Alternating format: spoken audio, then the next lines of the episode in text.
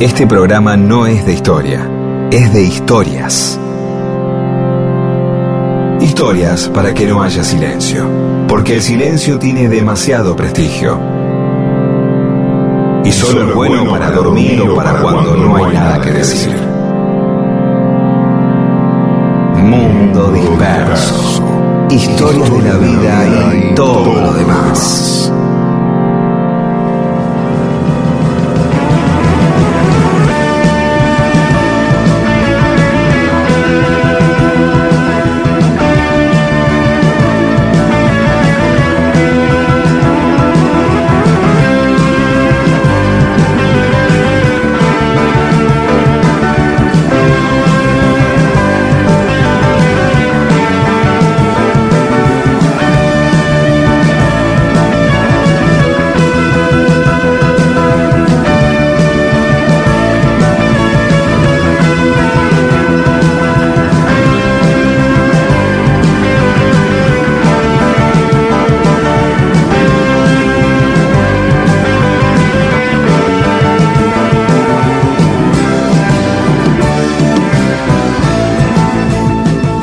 Hola, ¿cómo les va? Aquí estamos en Mundo Disperso. Somos Pedro Saborido, Daniel Míguez y nos acompañan Paula Weintraub, Olivia Dalles y Eamon. ¿Cómo andas, Pedro? Muy bien, muy bien. Tengo como dos temas en la cabeza. Eh, así, ansioso. Mirá, a veces no tenés ninguno, hoy dos es mucho. La nunca tengo. Todos los temas los tenés vos, siempre, por eso no es a veces. siempre es así. Es así, la verdad. Pero, pero sí, y, vos fijate que en, este viaje yoico, uno de los son dos temas. Uno tiene que ver con una cosa que voy a hacer con The Walking Conurban, The Walking Conurban, arroba The Walking Conurban, métanse en Instagram y van a ver una maravilla. se ponen arroba Sabrido Peter, arroba Mundo Disperso, arroba The Walking Conurban. Con ellos voy a hacer el 9, una charla en caras y caretas. Ah, mira. Sí, sobre conurbano, vamos a mostrar la foto, todas esas boludeces que muestran ellos, que tenemos nosotros, en Caras y Caretas a las 9 de la noche, busquen las entradas en Alternativa Teatral, el 9, 21 horas, vayan, está muy bien, pueden comerse una empanada ahí. Y después la otra obsesión que tengo, que eh. algo te había dicho, vos te acordás que me habías prometido, yo te dije, che, viste que los años Dice, estamos festejando los cincuentenarios de discos maravillosos, Abbey Road. A mí me daba cosa. Tuve una tanda con los Beatles tremenda, los 50 de los de Sgt. Pepper, los 50. Un eh. poco te da un poco de vértigo. Pero también, viste, yo te había dicho, los 50 años de muchos discos muy buenos porque el, lado oscuro de las lunas. Claro, claro, un montón de discos emblemáticos se grabaron en 1973 y se cumplen este año Sí, sí, sí, sí. Uno es ese, El lado oscuro de la luna, de Pink Floyd. Otro, que a mí me encanta, Cuadrofenia, de The Who. Uy, también, tremendo. Después de Tommy, ellos quieren, hacen una segunda obra. No, no es la segunda, la segunda la, se la ponen, no la logran meter, que era Lifehouse. Entonces después sí la invocaron con Cuadrofenia, que es muy interesante. ¿Cómo arma el personaje de Cuadrofenia, Pete Townsend? Cuadrofenia eh, porque son, es una, un pibe que tiene como cuatro personalidades. De ahí la palabra cuadrofenia. los personajes eh, adquieren la personalidad de cada uno de ellos. Pero hay más discos. Sí, señor, está vendiendo Inglaterra por una libra de Génesis. Oh, tremendo. Creo que si alguien no, no es gran, gran fan de Génesis, eh, entonces tiene un disco, tiene ese. Sí, seguro. Y después también, en 1973, Paul McCartney con su banda Wings saca la famosa Banda Viajera. Sí, Van on the Run. Sí, tremendo discazo. Creo que es también el disco más completo de Wings, por lo menos. ¿eh? Yo creo que sí, sí. Con la producción de George Martin. Ah, no sabía, mira. Sí. Eh, Led Zeppelin en el 73 saca House of the Holy. Sí. tiene un ah. montón de canciones que fueron muy conocidas de Led Zeppelin. Después, Elton John saca Adiós Camino de ladrillo amarillo. Claro, evocando a el Mago de Oz, ¿no? El camino del Mago de Oz. Sí. sí, y fue uno de sus máximos hits ese tema. ¿no? Emerson Lake Palmer saca Brain Sala Surgery. ese tremendo, la tapa ese. sí. Después también sale el famoso disco de Mike Campanas Tubulares, Tubular Bells. Tremendo, este, como una cosa. ¿Y cómo era que era un disco todo instrumental? Pero bueno, así era la época. ¿Qué va a ser? sí. La música progresiva era esto. Sí. Y acá en la Argentina salen nada menos que Artod, que graba como Pescado Rabioso, pero es un disco solista de Spinetta, solamente con Rodolfo. Con Rodo, con Emilio Elguercio y con su hermano Gustavo Spinetta, que por muchos es considerado como el mejor disco de la historia del rock en la Argentina, ¿no? Muchos lo consideran así. Ese año también sale Confesiones de Invierno de Sui Generis. Otro clasicazo. Sale Candiles de Aquelarre. Sale Muerte en la Catedral de Lito Nevia. Uy, discazo, tremendo, sí. Sale eh, el primero de León Gieco, que tiene en el País de la Libertad y Hombres de ah, Hierro. Sí, tampoco. Qué hermoso disco ese. Sí, hermoso, que tenía un, óvalo en la tapa, viste, la abrías y quedaba claro, una tapa muy original, quedaba como un retrato. Exactamente. Después, eh, Box Day saca ese año dos discos, La nave infernal y Es una nube, no hay duda.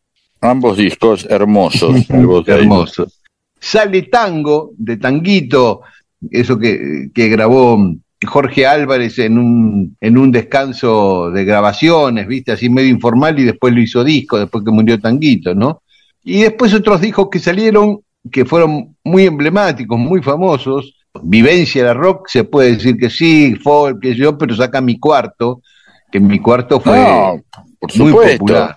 Y sale el disco hasta que se ponga el sol, que es los temas que se grabaron en el barro del 72. Claro, la película. Y la película. Y también salieron simples muy importantes para el rock argentino. Salió Violencia en el Parque de Aquelarre, salió Del gemido de un gorrión de Alma y Vida y Alguien más en quien confiar del reloj. y además una banda que era medio folclórica, medio rockera, que a mí me gustaba mucho, Contraluz, que sacó su famoso tema Indio sin prisión. Va, famoso para mí, no sé si es tan famoso, pero a mí me no, gustaba. No importa, te gustó a vos y está bárbaro. Para eso tenés un programa de radio, para decidir qué es importante y qué no, y qué otras cosas. Así que, ¿sabes qué estaba pensando, Pedro? Hoy musicalizar todo el programa con canciones del 73. Dale, ¿Por qué no? ¿Eh? Sí, puede Huracán campeón, sí. ¿Eh? Claro, el año de Huracán campeón, el año del regreso definitivo de Perón, este, el año potente el 73, ¿eh? Sí, señor. Dele nomás. Vamos, podemos arrancar con Doctor Jimmy de Cuadrofenia, que nos encanta a los dos de Who. Sí, señor, por favor. ¿Eh? Dedicamos a nuestro amigo Jimmy Persic, Doctor Jimmy.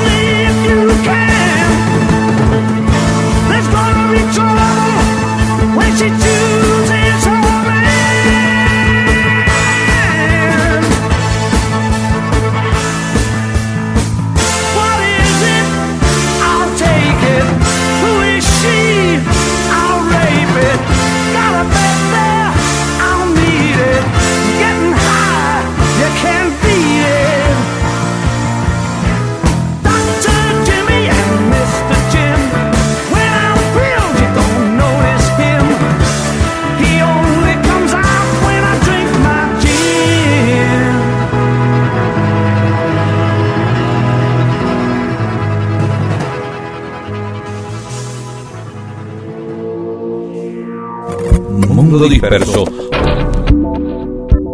Todo lo que sucedió en la historia solo para que vos te entretengas un domingo a la mañana.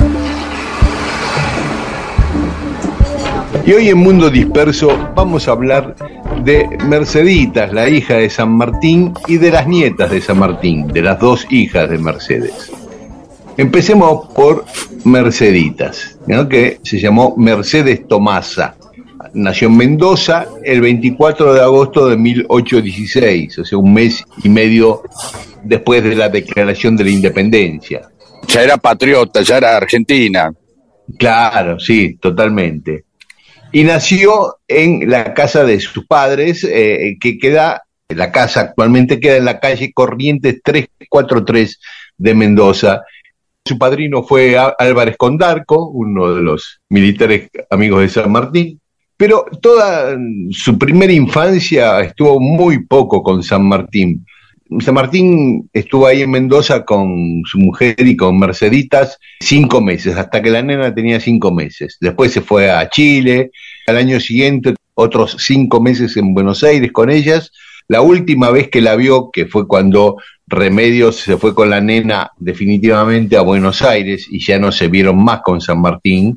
Eh, la nena tenía, eso fue en, en marzo de 1919. El 27 de marzo del 19 Remedios se va a Buenos Aires con la nena y muere cuatro años después sin haber visto a San Martín. Y San Martín tampoco sin haber visto a su hija. ¿Dónde estaba en ese momento San Martín? Se, había vuelto a Chile y después de ahí a Perú. claro. Eh, después la entrevista de Guayaquil, después volvió en 1923 a Mendoza, pero no podía volver a Buenos Aires porque se la tenían jurada, Rivadavia se la tenía jurada muere Remedios el 3 de agosto de 1823 y San Martín recién viene en diciembre de ese año. Y ahí se reencuentra con la nena, que obviamente no lo conocía. Imagínate, la última vez que lo había visto tenía dos años y medio. No tenés recuerdos de los dos años y medio. No, no, suelen ser buenos padres los revolucionarios y los próceres. ¿No? Sí, viste, están bueno, es que bueno, y están en otra, claro, la piba está todo muy bien. Yo lo había escuchado una vez de Julian Lennon, eso. Usted lo quiere mucho, pero como papá, decía el hijo de Lennon. Y alguna cosa de la hija de Che Guevara también. Escuché por ahí. Es que si San Martín le iba a llevar al colegio, no, no tiene horario, claro. Eh, eh, no hubiera sido San Martín. Exactamente. Por eso a veces cuando una la gente quiere decir, eh, yo quisiera que los políticos o los líderes sean como yo, como uno, y no, no, no pueden. Si fuera como uno estaría viendo Netflix a un jueves a la noche o estaría yendo a jugar al pádel o alguna partida con los amigos. ¿Qué va a ser? Es así. Claro, no no digo que sean vidas más extraordinarias unas que las otras, sino simplemente que implican una serie de, de sesiones con respecto al acompañamiento de la familia, los hijos, etcétera, etcétera. Sí, sí, se encuentra a los siete años y medio con, con, su papá que la venía a buscar para irse a Europa. Llega San Martín a, a, Buenos Aires, primero ahí se aloja en la posada Dos Reyes, deja las varijas ahí e inmediatamente se va a la casa de la suegra que quedaba en lo que hoy es San Martín y Perón, en el microcentro. Sí. Recordemos que no se llevaba muy bien con la suegra. No, no, para hacer una cosa de. No digamos que San Martín vivía dentro de un chiste de Verdaguer. No, no, no decimos eso, un chiste de, de, suegra. Pero no tenía una muy buena relación con la suegra. No, Está porque claro, ella no lo, no lo, quería, nunca lo aceptó. Ya no lo aceptó como marido de la hija. Bueno, se la tuvo que bancar. Y después lo culpaba de no haberla atendido debidamente a, a su hija, ¿no? Esto de que no venir a verla más, no haber estado eh, cuando murió, eh, bueno, todo eso.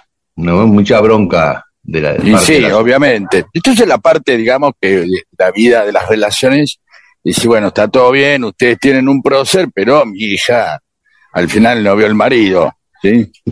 Claro, es así. Y, y, bueno, fue ahí, no había nadie porque estaban en la quinta de fin de semana de los Escalada, que quedaba en, lo que, en Parque Patricios, en lo que hoy es el Parque Ameguino, ahí en la esquina de ah, Caseros. Sí, sí. Enfrente en de, de, donde está el, Hospital Muniz. Bueno, Arino Gaundo. ¿Qué calle? Esquina de Caseros y Monasterio. Es el Muní, por ahí cambió de nombre, pero ese es el Muní, donde está el monumento y hay una fosa eh, común y está el monumento a los caídos, a los muertos por la fiebre amarilla, porque ahí se empezaban a atender en ese hospital. Ah, mira, mira vos. Sí, por ahí se llama Udaondo, hay dos o tres, pero... No, no, no, hay un hospital de gastroenterología que se llama Bonodaondo. Pero, pero está el Muní, te digo que mi amigo Pablo Prieto vive en Monasterio 5. Ah. Y, mi, y a dos cuadras mi tía Blanca y mi tío Roque vivían a dos cuadras ahí en Uspallate y Manuel García. Y este vivía enfrente de la casa de San Martín, de los Doy fe. Sí, bueno, claro, por eso, ahí, enfrente donde está la cárcel, estaba la cárcel de casero también ahí. Claro, claro, exactamente. Bueno, así que la suegra no quería darle a la nena, le decía, este, viste, la nena también estaba muy apegada a, la abuela que la había criado todos esos años, pero bueno, San Martín se pone firme y se la lleva. Bueno, ya habíamos contado que no, pudo entrar a Francia, se va a Inglaterra y ahí Paroisien le consiguió una familia para que se ocupe un poco de, de la nena y la puso en un colegio internada, en el Hepstein College, y esta familia era la del capitán Peter Haywood y su esposa Frances Simpson. Este Haywood, San Martín lo conocía porque no lo conocía cuando vino acá en las invasiones inglesas, vino a Buenos Aires participando de las invasiones inglesas. Pero después peleó junto a San Martín contra Napoleón, contra el ejército de Napoleón, a las órdenes de Bereford. El que Haywood ya había tenido a Bereford de jefe en las invasiones inglesas y después en España en la guerra contra Napoleón. Bueno, así que ahí deja a la nena y Paroisien la visitaba una vez por semana en la escuela y le iba mandando informes a San Martín sobre cómo estaba de salud Mercedes, cómo avanzaba en los estudios, le decía que fue siendo más dócil su carácter. Un día le cuenta que la tuvo que llevar al dentista y el dentista le sacó siete dientes a Mercedes. Cuando Mercedes cumplió ocho años, San Martín le pidió a, la familia de Haywood y a Paroisien que no la llamen más Merceditas, que a partir de ese momento la llamen Mercedes, que ya era una nena grande. Y le escribe a Guido, por ejemplo, cada día me felicito más de separarla de su abuela y su excesivo cariño, porque decía que la, la abuela, la madre de Remedios, la había eh, malcriado mucho y la había consentido y era muy caprichosa y muy traviesa, Merceditas. Igual San Martín le dejó pedido a Mercedes que cada vez que saliera un barco para Buenos Aires le mandara una carta a su abuela, que le escribiera a su abuela. Y cada vez que terminaba el curso en Londres, él se la llevaba de vacaciones a Bruselas. Incluso en las primeras vacaciones, en las de diciembre de 1824, le pidió a su hermano justo que vaya a buscar a, Bayona a su hermana María para que conozca a Mercedes, que se conozcan tía y sobrina, y a todos les pidió que le hablen en español, porque la nena ya estaba perdiendo eh, su idioma natal. Cuando termina el colegio, se va a vivir a Bruselas con San Martín y al poco tiempo se mudan a París en 1831. Para ese momento Merceditas tenía 14 años. Hacemos una pausa, Pedro, escuchamos algo de música y después seguimos contando esta historia. Dale.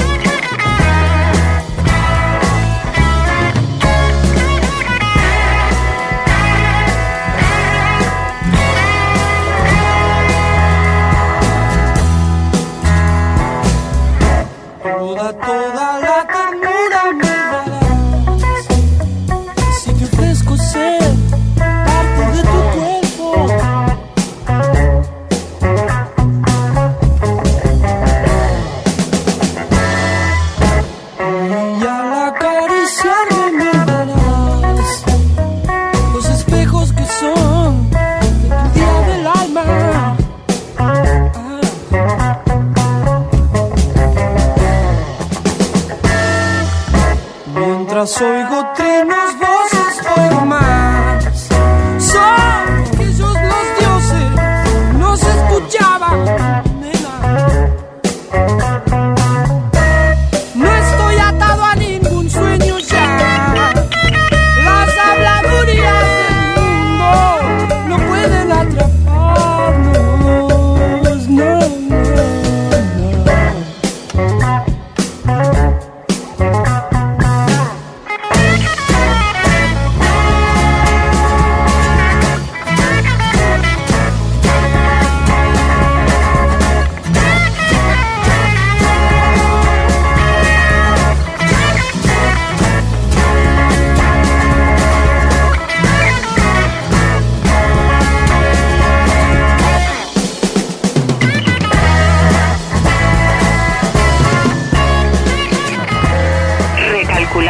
Seguí dispersándote con Mundo Disperso.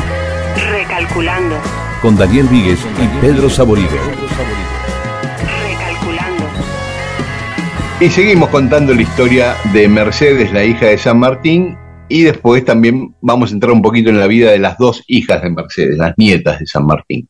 decíamos que en 1831 se van a vivir a Francia, a París. Y ahí se enferman de cólera, los dos, primero Mercedes y después se contagia San Martín. Y la pasaron muy mal, pero tuvieron suerte porque lo fue a visitar de casualidad Mariano Balcarce, el hijo de Antonio González Balcarce, un militar que había peleado junto a San Martín, que era médico, y cae en ah. la casa cuando se, dio cuenta que se habían enfermado. Claro, no, estaban enfermos cuando él llega.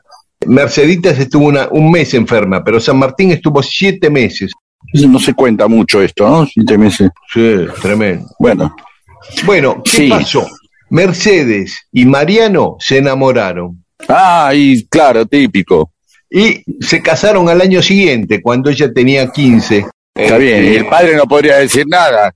Y no, porque... Y no, ya, ya, acordate que vos con mamá. claro, claro, ella le habrá dicho, ¿y mamá? Que se casó también a los 15 con vos. Claro. Exactamente. Y este es médico, va a estar más seguido en casa. Es médico, pero estaba empezando una, su carrera diplomática paralelamente. Es más, ah, estaba en Francia con una misión diplomática. Y ya había, evidentemente había un gusto en la familia de andar con gente que tipo, por todos lados, San Martín. ¿Cuánto estuvo más de cuánto, cuánto estuvo más de, dos años, tres años en un solo lugar? Sí, que está muy bien, vamos a, vamos a salir con un diplomático, ya está, así resuelvo el Edipo. sí. este, así que después que se casaron, él tenía que volver a Buenos Aires por su laburo diplomático y se va con su flamante esposa y acá tienen a su primera hija en Buenos Aires, nace María Mercedes, la primera hija de Merceditas. Se quedan dos años en Buenos Aires porque justo mm, agarra el gobierno Rosas y Rosas no se llevaba muy bien con el padre de Mariano y lo tiene medio frisado. Se queda dos años acá a ver qué hago y al final San Martín intercede un poquito, le, habla de su yerno a, Rosas y a otros amigos de Rosas y lo rehabilitan, entonces ya vuelve a Francia de vuelta como diplomático de Rosas, Mariano Balcarce. Llegan a Francia y ya San Martín estaba instalado en Granbourg. Así que bueno, eh, Merceditas con su marido Mariano y su hija se van a vivir a la casa de Granbourg con el abuelo. El tipo chocho, está ahí con la hija, con la nieta, bárbaro San Martín, y ahí nace en 1836, tres años después, la segunda nieta de San Martín, la segunda hija de Mercedes, Josefa Dominga. En una carta que escribe el hermano de Mariano que los va a visitar, ahí a Granbur, y le escribe al resto de la familia que estaba en Buenos Aires, dice, Mercedes se pasa la vida lidiando con las chiquitas, que están cada vez más traviesas. Pepa sobre todo, o sea, Josefa, anda por todas partes levantando una pierna para hacer lo que llama volatín. Entiende muy bien el español y el francés. Mercedita está en la empresa de volver a aprender el ABC del español que se había olvidado. Mira vos. Y el general siempre repite que no la ha visto un segundo quieta desde que, está ahí.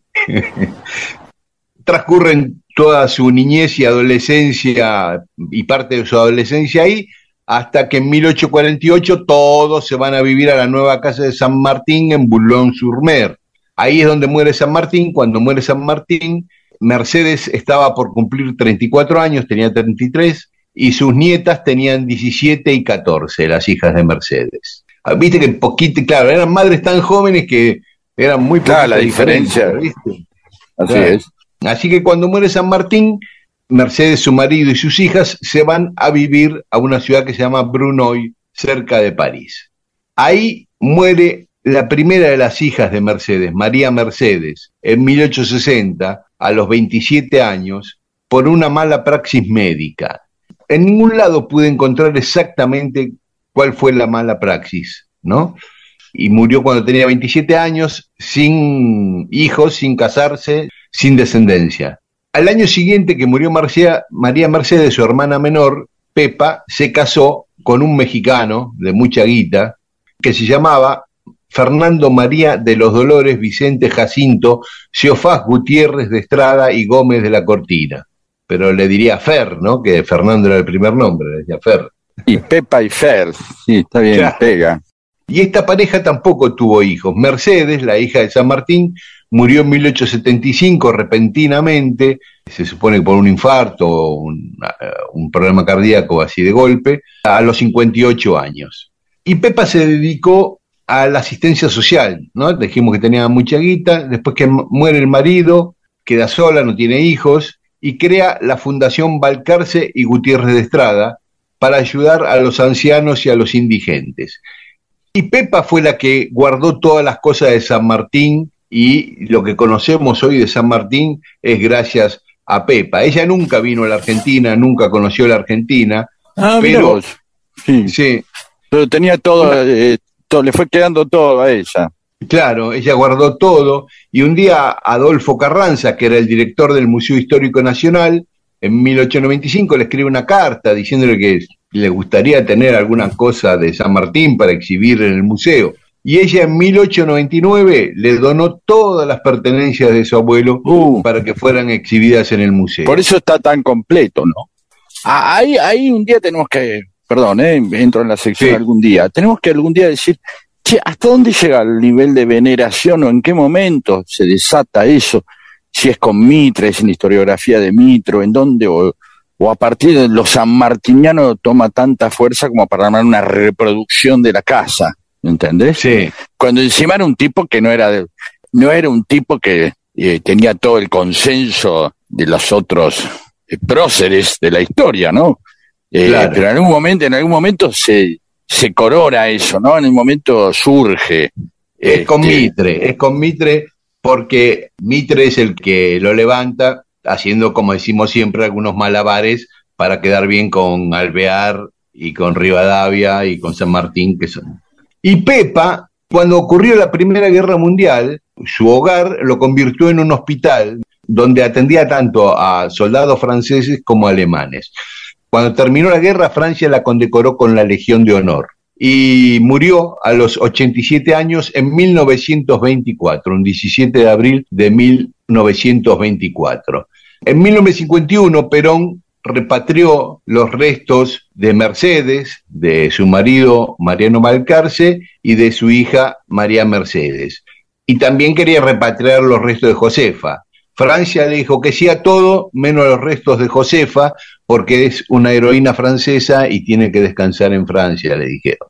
Por eso es la explicación de que en la Basílica de San Francisco de Mendoza están los restos de Mercedes, de Mariano Balcarce y de la hija de ambos, María Mercedes, y no los de Josefa. Hermosa historia. Vamos a hacer un día un especial relaciones familiares de nuestros próceres, ¿no? Estos pequeños momentos, hijos, los tíos, me llevo mal, veo el viejo, de Sarmiento con el pibe cuando toda la historia está cruzada por el factor humano, que muchas veces no, reconocemos, queremos ver casi cuadros políticos, grandes militares o, grandes patriotas, también tenían, lo sé, los próceres también tenían cuñados, digamos. Sí, sí, sí. Bueno, sí, me cómo le arregló el coso a San Martín, a, Rosas y a Balcarce. ¿sí? Claro. Em, y estas dos chicas no tuvieron descendencia y por lo tanto no hay descendientes de San Martín. Ahí se cortó la cadena. Siguieron los hermanos, están sí, los hermanos sobrinos. Por eso. Claro, exacto. Deben ser, hasta nuestros días debe haber San Martínez que vienen de ahí, seguramente algunos. Ojalá que llame un San Martín alguno que diga, yo estoy diciendo de. Sí, pero que, que lo pruebe.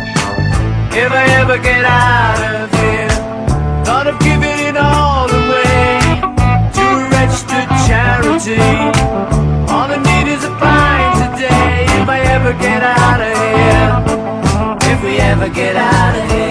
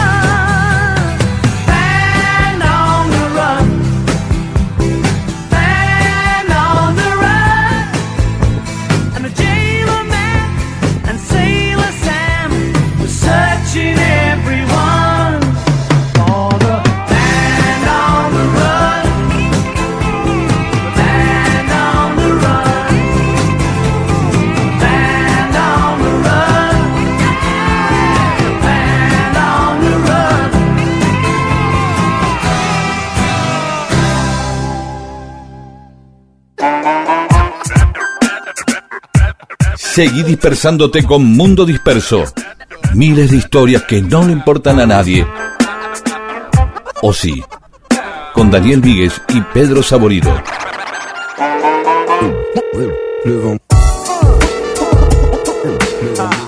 Y en Mundo Disperso tenemos mensajes de los oyentes que nos escribieron a Facebook a Mundo Disperso y al Twitter o Instagram a arroba Mundo Disperso AM. Fede Veloteri, hace un tiempito anduve por los toldos y quedé intrigado por la historia del cacique Coliqueo y el regalo que le hizo Rosas de 16.000 hectáreas. Creo que por ayudarlo a pelear contra Urquiza. Les agradezco si cuentan algo de eso. Bueno, Bueno. tan así de golpe, no sé. Hay que averiguar. ¿Alguien anota estas cosas que nos preguntan? Sí, ahí Paula y Olivia anotan, anotan. No me quemé. Sí, y después las hacemos nosotros las cosas o no. Sí, claro, en general sí. En general, bien, ya está. No, quiere decir que no. sí. Está perfecto. Eh, no importa. Bueno, suerte con la respuesta, te deseamos, Fede. El ángel verdugo, el que se escribe el ángel y verdugo con B larga. A ver cuándo vuelven con la sección de que. Ah, de los nombres de las calles. Ujú, Ahí está. claro. Mirá, ahí se confunde o no sé si está haciendo un chiste. El ángel verdugo eh, habla de la de es un homenaje al fútbol de los sábados, eh, el grito de ascenso, que es la, la calle Grito de Asensio. ¿no? Creo que hay pocos gritos, ¿no? Los gritos son como proclamas, quilombos que se arman. El grito de Alcorta Sí. había uno, ¿no? Sí, el grito de Ipiranga. Te- eh, eso es lindo para explicar por qué se llaman así. Porque se le dicen el grito. Cosa es muy lindo de explicar, pero no lo vamos a hacer ahora. El ángel verdugo, ya vamos a ir al grito de ascenso, listo. Pero, semana que viene, grito. ¿Por qué grito y por qué grito de ascenso? ¿Sí? Diego de la Plata, los conocí por casualidad en Spotify y desde ese momento no he podido parar de escuchar todos sus programas. Bicicleta, auriculares, ah, el mundo disperso. Eh, muchas gracias por lo que hacemos por tu salud, Diego de la Plata, porque se sube a la bicicleta. Y sabes, yo sé de gente, por ejemplo, Camila y Germán, que en Montevideo escucha muchas veces el programa limpiando la casa, Claro. ¿sí? Sí, sí. Otros lo harán comiendo asado. Quiero gente. eh, eh, y alguna vez alguien nos dijo que tuvo medio sexo, que tuvo algunos roces con la pareja escuchando el programa. sí. De aburrido nomás. Dice, ¿qué hacemos? ¿Seguimos escuchando esta mierda? No, vamos a ponerla. Eh, Maravilloso. qué motivo. Isabel, desde Parada Robles, recuperando la lectura con sábado con el libro La Resistencia, atinado para estos momentos. Y cuando salgo de esa lectura al sol y prendo la radio, ahí están ustedes en igual frecuencia. Bueno, muchas gracias. Qué lindos son, qué lindos que son, dice ella. Bueno, gracias. Rubén Ubaldo Lobo. El domingo pasado no los pude escuchar. Estoy in- oh, internado en un hospital público en la provincia de Salta con cólicos renales. Qué buen, dice que es un buen nombre para banda punk. Sí, es verdad, cólicos renales. Vamos a ver a los cólicos. Los extrañé. Dicen que nos extrañó mucho. Bueno, el arbolito ah, vengador. El arbolito vengador habla de Luis César Amadori, que también, y un gran director argentino, pero que también escribió letras de tango como Ventanita Florida, Envidia, Confesión, Rencor, Madre Selva, tangos muy populares. mirá Y después, Adrián Glinsky, hablen de pelota al sexto, vamos a hablar de eso, dado que Marlene, mi pareja, ha jugado, ha sido jugadora de la selección.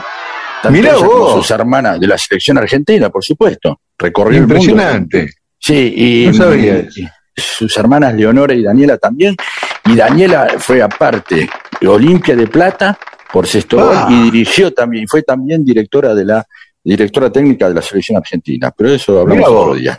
Y Rafael Mariano Aguilera dice, ¿cómo me hicieron reír? Para el estómago, primero que nada, tenía que ser la 7-Up, jamás la Sprite, claro, porque tiene limón y la Sprite es lima, no te hace nada.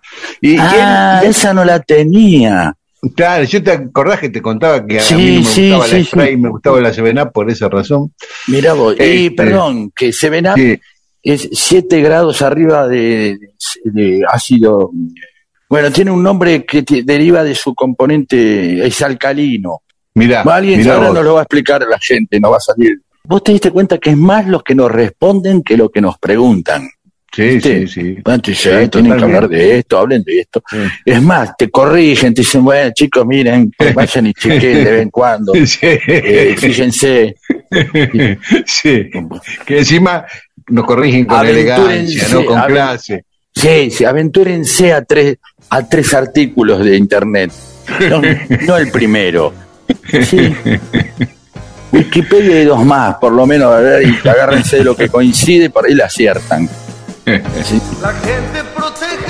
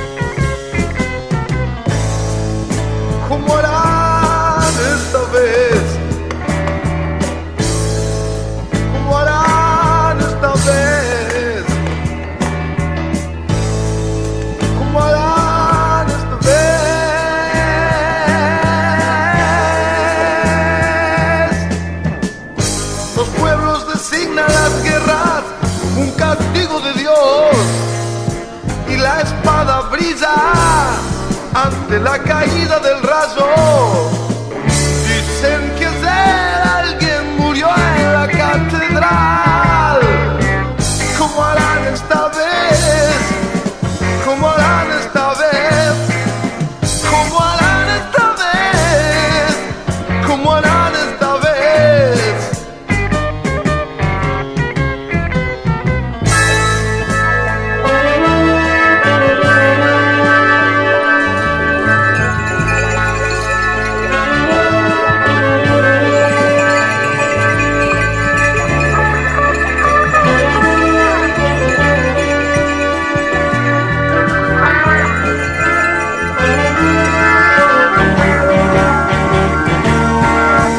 Quizá Dios o simplemente el caos hicieron que muchas cosas sucedieran nada más que para que exista este momento en que vos las escuchás. Mundo Disperso, con Daniel Míguez y Pedro Saborido.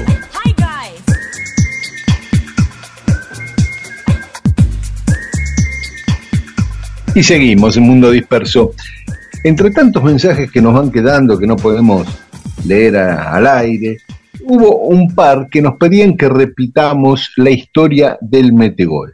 Y hoy es un buen momento para repetirlo. Así que ahí va. Ahora escuchamos la primera parte y, y más adelante, en la segunda media hora, la segunda parte de la historia del metegol. Hace poco, nuestra oyente María Florencia Carati nos contó la historia del inventor del metegol. Era un Ajá. español, un gallego, que había nacido en Finisterre, que era el fin del mundo en la antigüedad, cuando se creía que el- la tierra era plana, por el Sí. oeste el mundo terminaba en Finisterre, era el punto más occidental.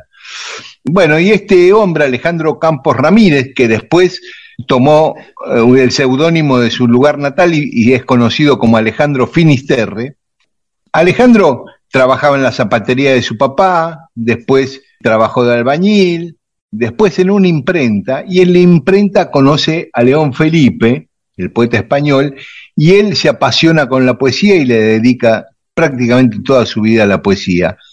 Y además era anarquista, ¿no? En la adolescencia se hace anarquista, llega la guerra civil española y en un bombardeo en Madrid, está en, la- en un edificio, cae el edificio y queda muy gravemente herido, sobre todo en una pierna. Lo internan y zafa, pero queda rengo. Y era un apasionado del fútbol el tipo, ¿no? Eh, le encantaba jugar al fútbol y ya no iba a poder jugar más en condiciones Uh, habituales como jugaba. Y aparte había visto en su internación muchos nenes que también habían sufrido heridas que no podían jugar más al fútbol. Entonces le dolía, eh, él mismo dice, me dolía ver a aquellos niños cojitos tan tristes que no iban a poder jugar al balón con los otros niños. Y pensé, si existe el tenis de mesa, ¿por qué no puede existir el fútbol de mesa? genio. Genial. Sí, Genial. sí. Hermoso. Sí, divino el tipo. Y, y entonces dice que mm, consiguió unas barras de acero, un amigo del carpintero vasco le torneó los muñecos de madera para encastrarlos en las barras de acero, le hizo la mesa con los agujeros, bueno, y armaron lo que conocemos hoy como Pero no, no habrá, ¿se le habrá ocurrido de entrada o habrá tenido otras formas? qué sé yo, de manejándolo con la mano, tener un jugador y lo agarrás de la cabeza y le pegás como si fuera una escoba, ¿entendés lo que digo? Eh, se le ocurrió lo más parecido a lo que hoy es el metegol, ¿no? Con barras Pero qué, inspirados, sí, seguramente habrá habido algún otro, porque eh, pensar el dispositivo que lo, maravilloso que el, el metegol en sí es imperfecto absolutamente. Digamos, uno tiene que hacer el gran esfuerzo. El tenis de mesa, bueno, más chiquitito, pero es más o menos lo mismo. Vos con una paleta, el otro con una paleta y una pelotita que va y viene, va y viene con una red. No hay mucha diferencia, digamos. En cambio, acá sí, son 11 jugadores, están fijos no avanzan, siempre había unos juegos donde los jugadores estaban con unas ranuras que avanzaban, se movían para adelante y para atrás, ah, lo manejaban con teclas distintas variables del metegol, otros que con una ficha vas empujando, le vas haciendo presión y la fichita salta para adelante y se lleva la pelotita, pero el metegol en sí es, es maravilloso porque todo es una ilusión que uno pone ahí. O sea, primero, los jugadores están fijos, generalmente están con las manitos como haciendo barrera, no tienen dos pies, son como el final de un pomo de témpera o de un sachet de, o de un pomo de dentrífico, ¿viste? Tienen las patas chatas abajo. Sí, sí. Son todos iguales. El arquero no puede salir, es un tipo que está a los tres palos. Sin embargo, está la ilusión y todo pone una carga futbolística que es lo que lo completa. Y ahí empiezan empiezan este, los tipos que manejan bien, que pisan la pelota, que no sabes a dónde van a patear. El papá de Cae, ¿viste el cantante? Sí. Cae. Sí, eh, es campeón, es campeón argentino, el tipo te hace demostraciones, la tocan, cabecean.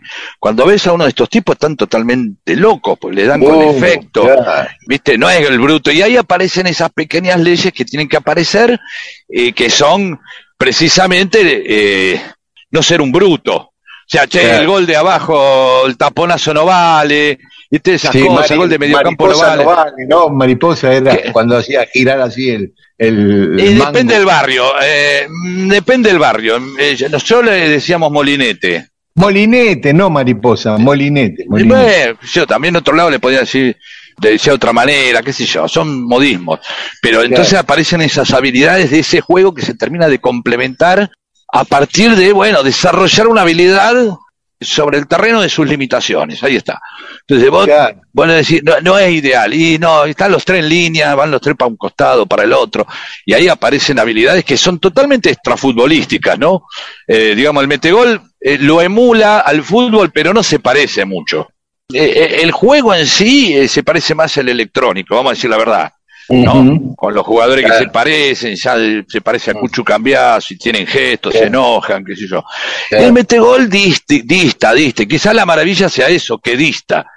Eh, sí, por ahí lo más, uh, hoy un poquito parecido al metegol es el equipo independiente, ¿no? En esos movimientos, pero... Este... No, no seas así. y la otra cosa, respecto a, esto que decías de, de la habilidad, de los que son habilidosos, el tipo pensó en eso. Eh, dice que la pelota la hizo con un corcho de Cataluña, aglomerado, que permitía el buen ah. control de la bola, detenerla e imprimirle efecto. Bueno, y él quiso fabricar, eh, ver si alguien se lo fabricaba, pero las fábricas de juguete en ese momento estaban todas dedicadas a producir armas para la guerra, para la guerra civil. Así que no lo pudo fabricar. Igual lo patentó, en 1937 lo patentó en Barcelona, hasta que terminó la guerra civil en 1939. Y, ah, y también es que patentó eh, el pasahojas de partituras accionado con el pie, ¿no? Que lo creó para. Ah, mira vos.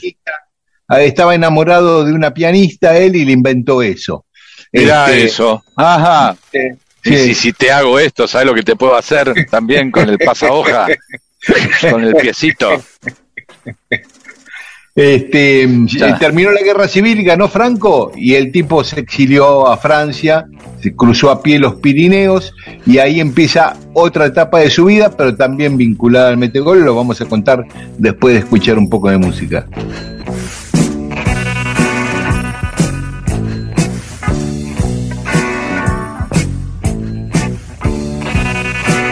Esto es Mundo Disperso con Daniel Víguez y Pedro Saborido.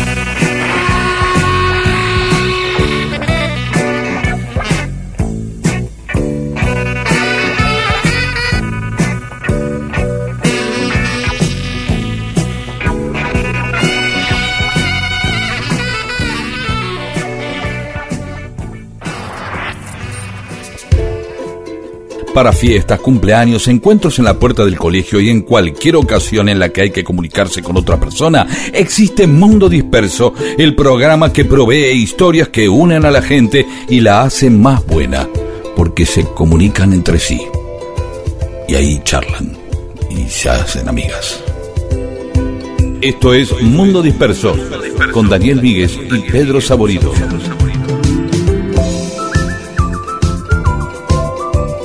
Y seguimos con mensajes de los oyentes en Mundo Disperso. Sí, señor. Inés, les escribo desde el oeste de Montevideo, del barrio Nuevo París, donde a mediados del siglo pasado se concentraban la mayoría de las curtiembres del país, las que fueron cerrando hasta quedar unas pocas de capitales transnacionales. ¿Podrán hablar de Artigas en algún programa? Sí, nos queda pendiente Artigas, lo tenemos agendado. Dice Inés que he aprendido mucho con ustedes. Quedé sorprendida con el capítulo del doble magnicidio, no tenía idea.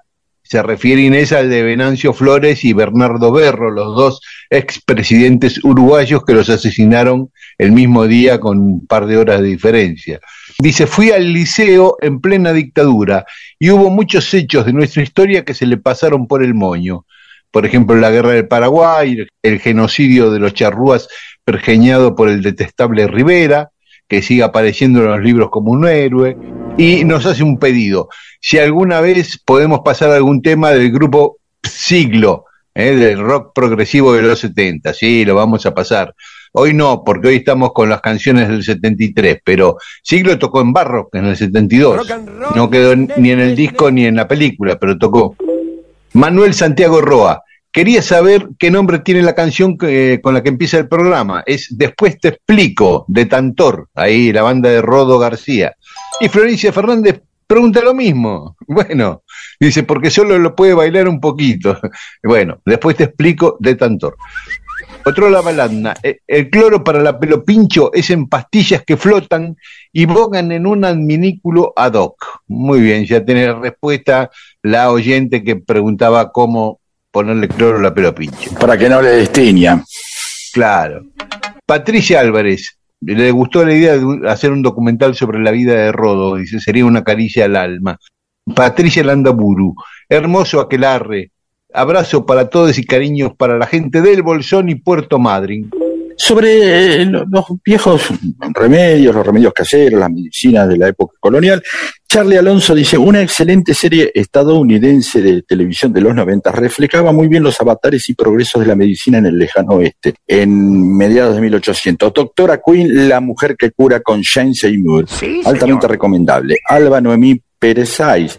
La sanguijuela es como una babosa, le gusta prenderse, se adhiere y se alimenta con sangre. Nada agradable. no me come esto, cosa. Otro otra vez mi suegro, médico fallecido en un pueblo en 1969, alternaba a los pacientes con una curandera, cuestión que nadie se quedara sin atención. Así es como se hacen las cosas bien. Era anestesista, cirujano, confesor, medio cura, todo tipo de dolencias y males. Eh, y le pagaban con huevos, gallinas y dulces. Claro, cercano a, a un brujo, ¿no? Al curandero. un no médico rural, ¿no? Eso. Claro, claro. Graciela Molina dice, a mí que cuando era chiquita y me empachaba, mi mamá me llevaba lo de Doña Rosita.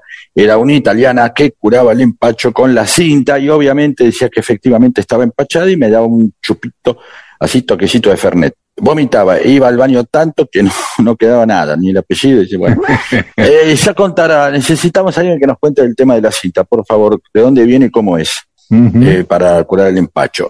Laura nomás, con relación al tema de los medicamentos, mi hermana sufrió una terrible quemadura con agua hirviendo en el muslo. Una señora la curó de palabra y no le quedó cicatriz ni rastro. Créase o no. Bien, esto de curar de la palabra también queremos que nos lo Oh. Graciela de Cañuelas, cuando era chica era muy habitual que aparecieran forúnculos en diferentes partes del cuerpo. Mi mamá nos ponía un emplasto de miga de pan, leche tibia y miel para madurarlos. Y si no, de palán palán, que es un arbusto de hojas verde claro carnosas. Hugo Marín de Neuquén, mi vieja nos hacía esto, cortar una cebolla al medio y ponerla debajo de la cama cuando uno se va a dormir a la noche. Eso ayudaba a aflojar el catarro y los mocos. Nunca la escuché Mirá vos. esta. No, media cebolla abajo de la cama y chau. Sergio Facilísimo. Mario, sí, y por ahí por el olor, qué sé yo, los ácidos, Claro, si claro. te hace llorar, claro. Sergio Mario Casinari. A mí también mis viejos, ante algún disturbio estómago intestinal, nos clavaba una dosis de Fernet. Mi viejo decía, con esto va para arriba o para abajo. No, 99% de los casos iba para arriba. Un desenlace dantesco, claro. Y Daniel Vázquez nos dice, no olvidemos la tradicional cataplasma y la cinta para el empacho. Bueno, pedimos próximos capítulos, vamos a explicar cataplasma, cinta, curar de palabra y etcétera. Les dejo un saludo. Violencia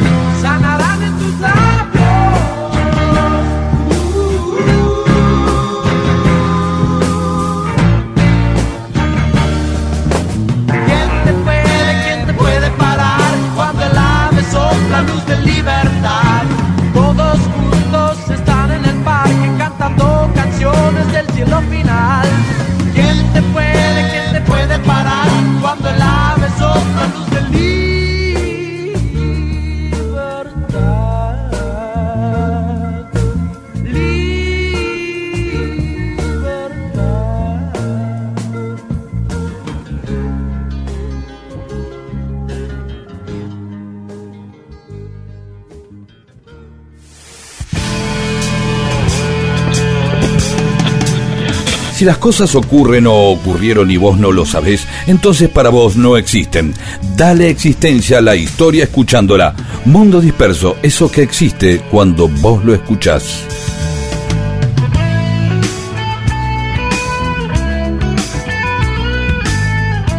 Y en Mundo Disperso seguimos contando. Porque estamos hablando del metegol. Claro. Y, y la historia de Alejandro Finisterre habíamos quedado en que acababa de cruzar a Francia porque Franco había ganado la Guerra Civil Española y él se exilió en Francia. Ahí, Pero ya, eh, ya tenía, tenía la patente del metegol. Del metegol y del pasahojas de, Sí. del piano, Más ¿no? De la específico. El pasahojas lo hizo para la novia, no es una cosa que todo el mundo dice, ah, me quiero comprar un Sí. pasahojas. Sí, Que también se pero- puede utilizar, para, pero podría ser Sí. muy útil para alguien que está enfermo y está leyendo un libro también. Pero ¿sabes qué? En París él lo patentó y vivió de eso. Ah, no vivió Unos del metegol. Eh, esos años en París al menos vivió de eso, hasta que se va a América y se va a Guatemala. Ahí en Guatemala es donde él mejora su futbolín, que así se le llamaba y se le sigue llamando hoy en España, al metegol, futbolín. Sí, un Este- nombre espantoso entre nosotros, Sí. ¿no? Sí. Y empezó a fabricar los metegoles en Guatemala. Ahí sí, y Uh. tuvo mucho éxito, hizo un gran negocio con la venta de metegoles en Guatemala. Bueno, las cosas iban bien entonces. Sí, iban bien hasta que hubo un golpe de Estado en Guatemala eh, Pero, y Dios. como él era un exiliado, lo detuvieron los militares guatemaltecos y se lo mandaron a Franco en un avión. Pero él en un momento pidió ir al baño y con un jabón y papel de aluminio inventó una cosa que, que les hizo creer que era una bomba a la tripulación. No. Sí, Ah, y le creyeron. astuto. Sí, y le exigió que desviaran el avión a Panamá y le hicieron caso y llevaron el avión a Panamá en lo que se cree que fue el primer secuestro de un avión. Sea, el tipo que inventó el metegol es a su vez el primer tipo que secuestra un avión y Sí. en el caso de hacerlo con un jabón y un papel de aluminio debe ser un caso muy extraño. Después te dicen, los pilotos y, y todo lo- el personal, eh, digamos, los milicos ahí en el avión se habrán sentido unos pelotudos después. Te, te tienen que degradar cuando llegás y decís, mira, el, Sí. tipo que inven- el tipo que inventó el metegol te hizo desviar el avión con un jabón y un, y, un, y, y el, papi- el envoltorio de un Jorgito. ¿No? Yo me retiro. claro, claro, se dedica a manejar otro- otros vehículos, no aviones. Sí, obviamente, claro.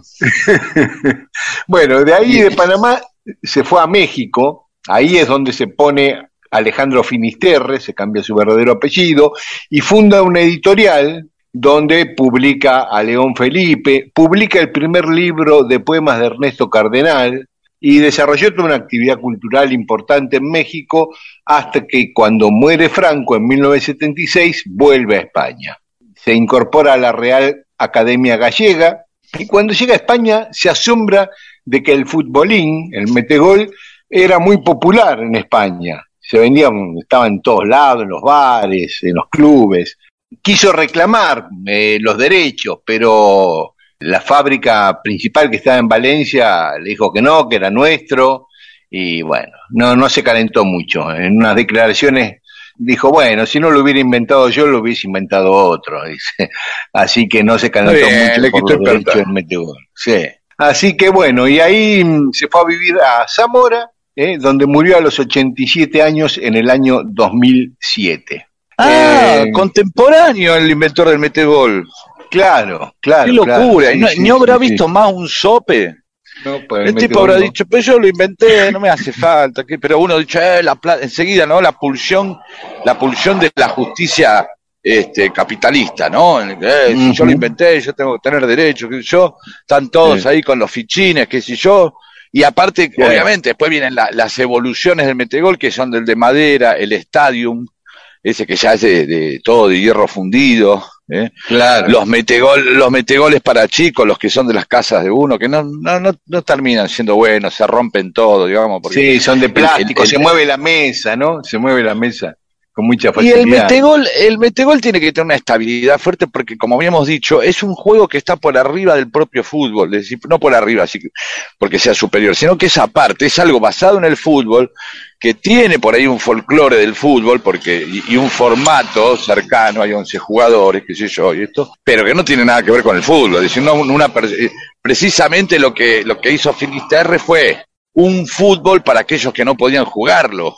Claro. ¿no? Él pensaba en él, que, que había quedado Rengo en la guerra y en los, en los pibitos que no podían jugar al fútbol. Entonces hizo ese fútbol precisamente para, para esas personas que, o sea, otro fútbol, un parafútbol.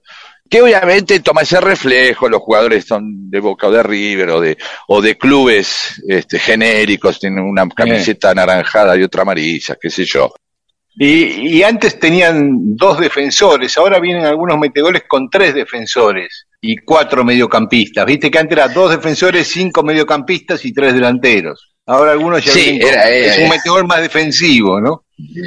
Sí, bueno, porque evidentemente el otro, en un momento se suponía que la línea de tres que, digamos, que atacaba se enfrentaba a tres tipos más, que eran los dos defensores, que Y el tenía que moverlo, y, y el arquero, entonces eran tres contra tres. A mí, de todos modos, siempre me parece que tiene su propio folclore, su propia, su propia estética, su propio sonido. No es lo mismo el, el, el, el, golazo muchas veces eh, uno no lo ve, no es que las pelotas entran al ángulo estéticamente, va, Eh. sino que muchas veces lo que marca un buen gol en el metegol es el ruido de metal que hace la pelota contra el entra. fondo del arco. Sí. ¿viste? Claro, y esa pelota claro. que depende de los materiales, se patina más. Ahora también hay algunas que son medio fosforescentes, pero también venían estas pelotas de madera que te- había momentos que se- ya se convirtieron en una especie de jugar con una papa. ¿no? Claro, Porque ya se claro. iba deformando. Sí, sí, sí. Sí. Sí, sí, sí, sí. Yo me acuerdo cuando era chico jugaba al metegol en Atalaya, ahí cerca de Magdalena, pasando la plata, en un Sí. lugar, en un almacén de ramos generales que tenía un metegol donde le faltaban un par de jugadores. Un equipo tenía 10 y el otro 9, algo así. Claro, Había sí. huecos. Y la pelota ya era una cosa totalmente deformada, ¿no? Era una, Sí, madera sí. informe. Sí, sí, iba, que podía girar para los costados, que había que saber darle efecto y todo. Seguramente el, el metegol es un momento- algo que atraviesa la infancia de muchas personas, tiene sus trucos, sus formas, sus habilidades, sus seguridades. Ir arriba, es cuando se juega de dos, uno va arriba y el otro abajo.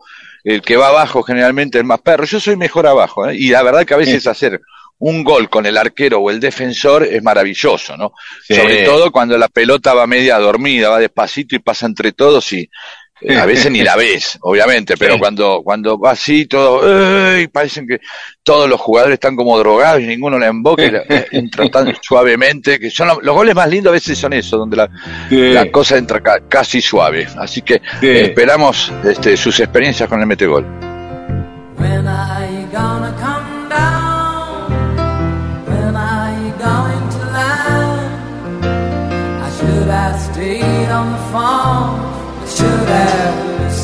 listened to oh my. You know you can't hold me forever. I didn't sign up with you. I'm not a present for your friends to open. This boy's too young to be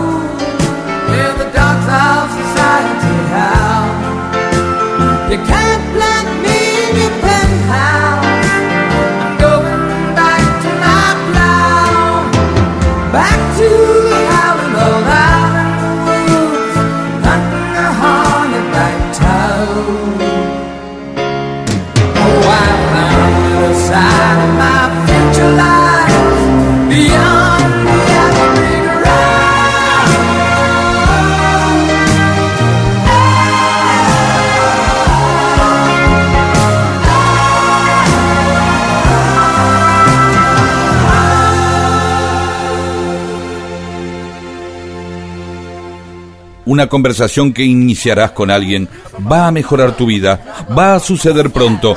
Es mejor que tengas temas para animarla.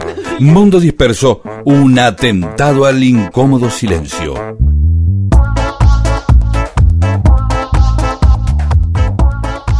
Y en Mundo Disperso tenemos más mensajes de los oyentes.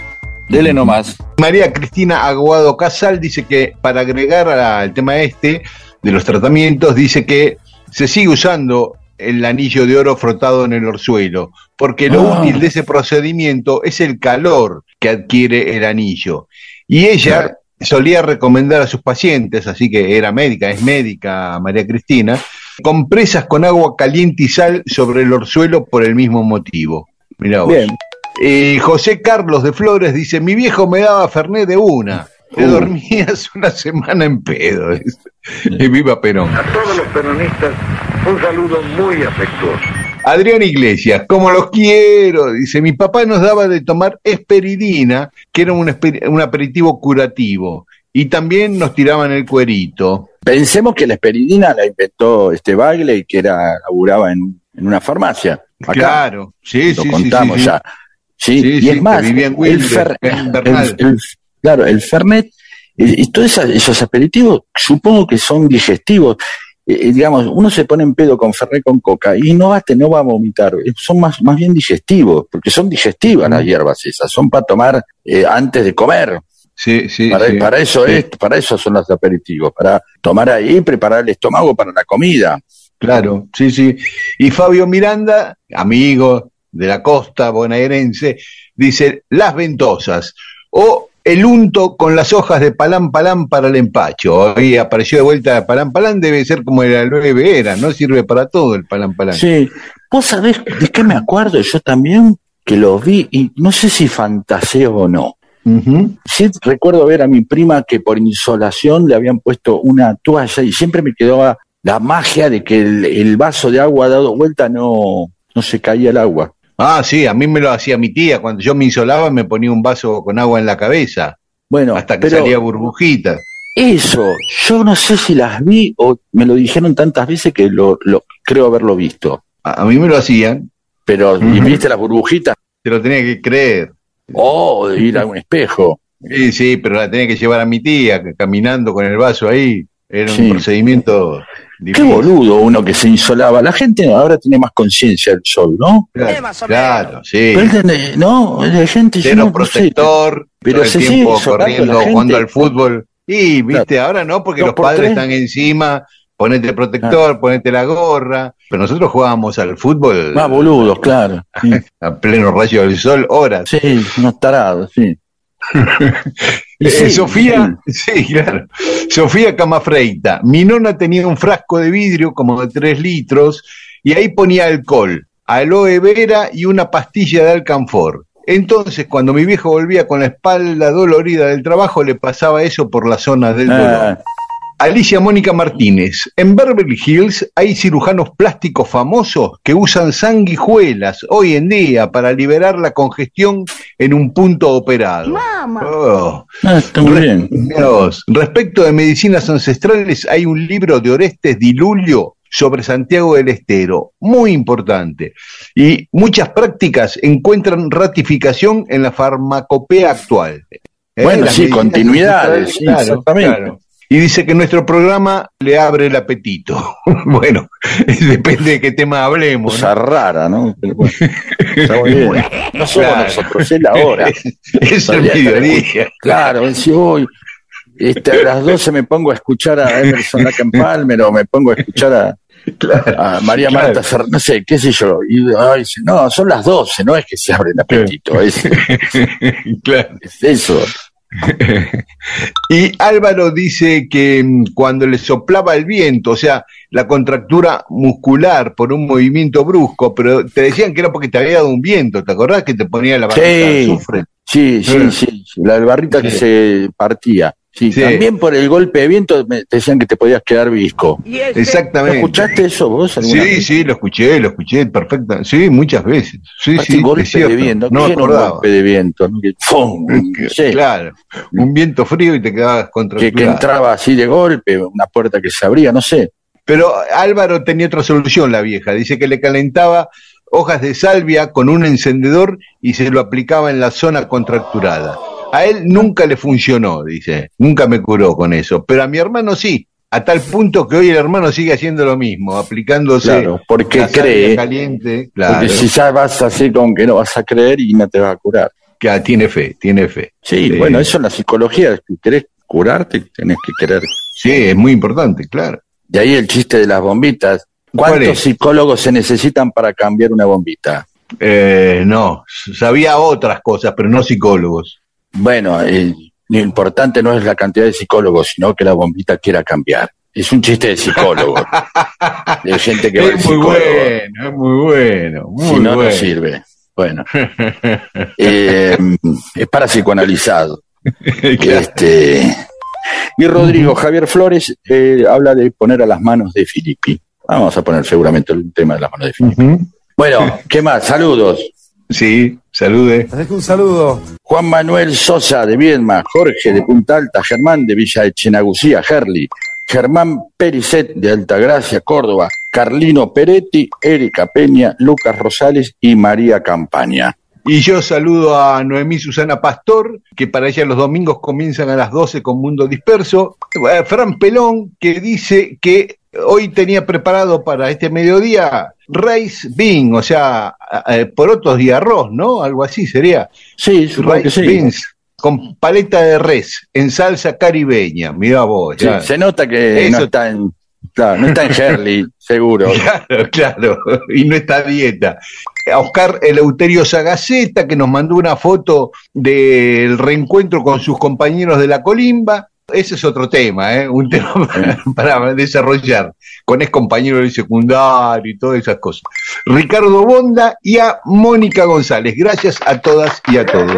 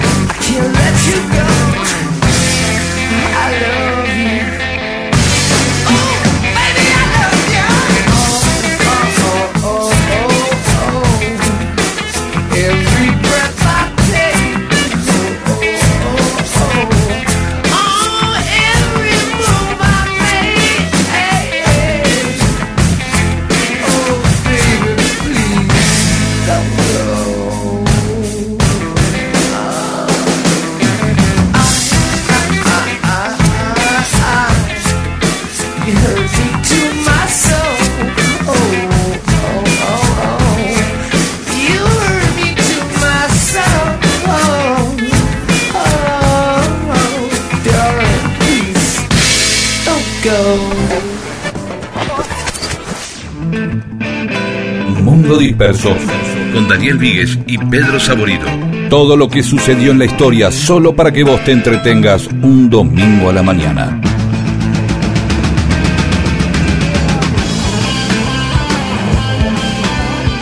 Entramos en el último bloque de Mundo Disperso. Pedro, recordame, ¿cuándo vas a estar en Caras y Caretas? Y vamos a estar en Caras y Caretas el, el 9 de junio a las Ajá. 21 horas con The Walking Conurbano, ¿sí? que son los muchachos estos, unos sociólogos, gente de Brazategui, que ha hecho unas páginas hermosas relevando junto a todos sus seguidores eh, fotos del, del conurbano, imágenes del conurbano divertidas, algunas poéticas, algunas insólitas, siempre increíbles y siempre y, y ellos saben mucho, mucho sobre el conurbano, entonces vamos a hacer una charla ahí, pueden comprar las eh, entradas en Alternativa Teatral, estos en Caras y Caretas, Venezuela 330 en San Telmo, a las 9 de la noche. Muy bien. Y sabes que nos envió un mensaje Félix Requejo, físico, que nos dice algunas cosas interesantes, pero después desemboca en un tema que me gustaría que charlemos.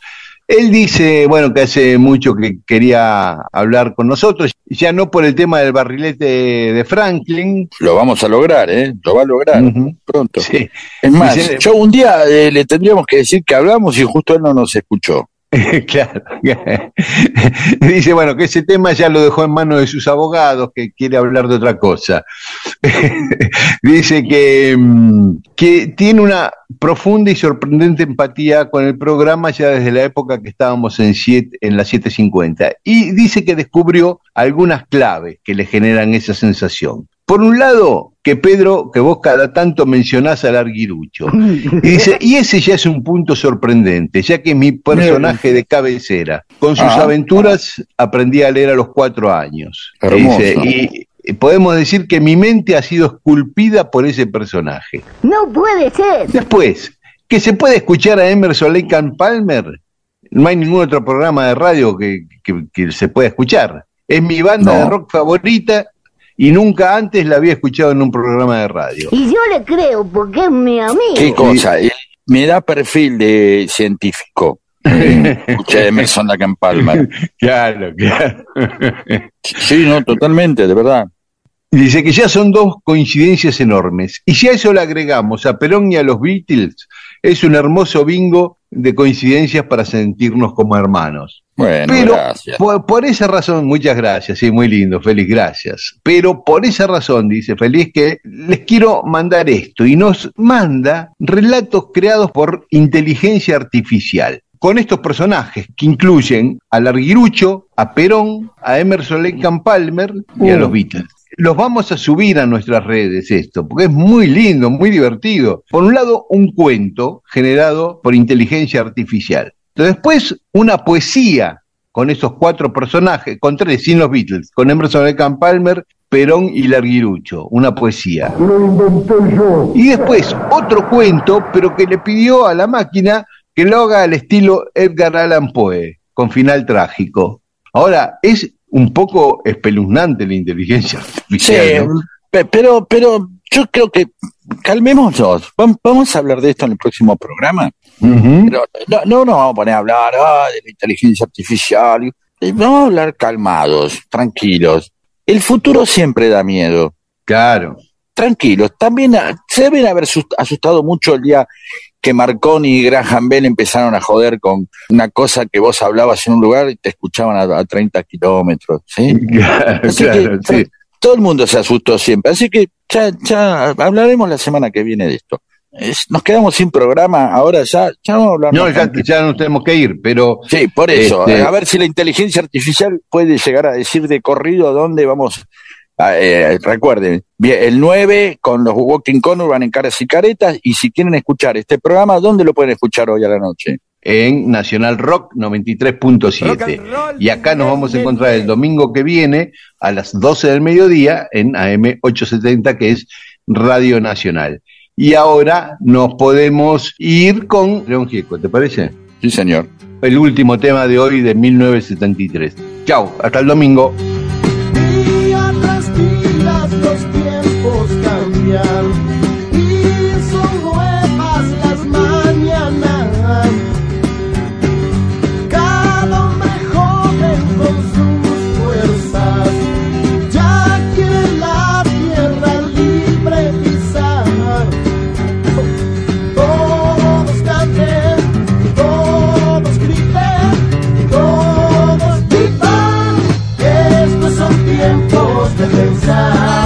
Día somos más. Estos son tiempos de pensar que cada día somos más.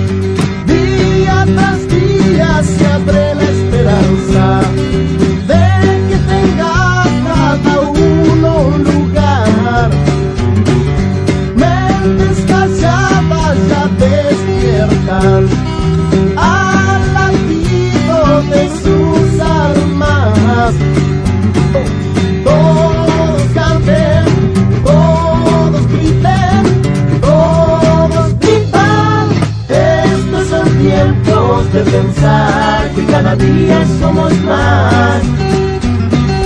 Estos son tiempos de pensar que cada día somos más. Estos son tiempos de pensar que cada día somos más.